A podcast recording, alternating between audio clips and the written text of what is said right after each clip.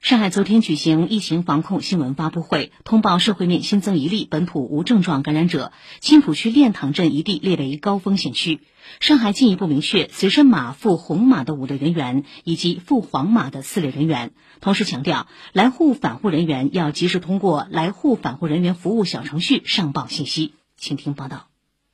新增的这名阳性感染者为六十四岁女性，居住于青浦区练塘镇征下村。在常态化核酸检测中发现异常，活动轨迹除居住地外，涉及青浦、松江两区。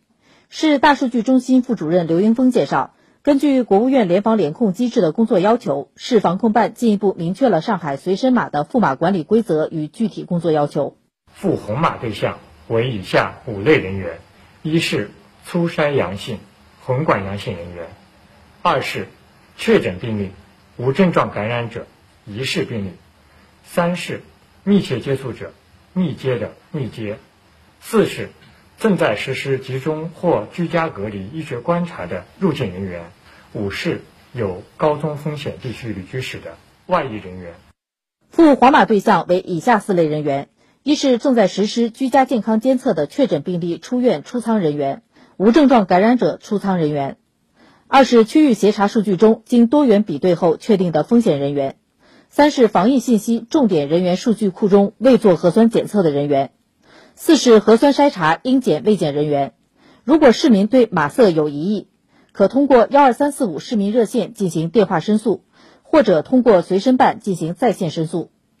刘云峰介绍，本市已上线了来沪返沪人员服务小程序，截至九月十七日，收到了十七点四万余人的信息填报。各区根据推送数据。对排查到的有中高风险区旅居史的人员，均第一时间进行了处置。不过，还有部分人员在来沪返沪前没有进行信息填报。如果因漏报、瞒报、谎报造成了疫情传播，有关人员将要承担相应的法律责任。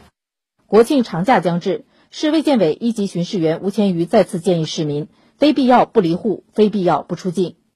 倡导国庆的假期呢，在本地过节。尽量减少跨省市的出行，对国内涉疫区域的来沪返沪人员，应在抵沪后尽快且不得超过十二个小时，要向所在的居村委单位，还有你所住的宾馆进行报告。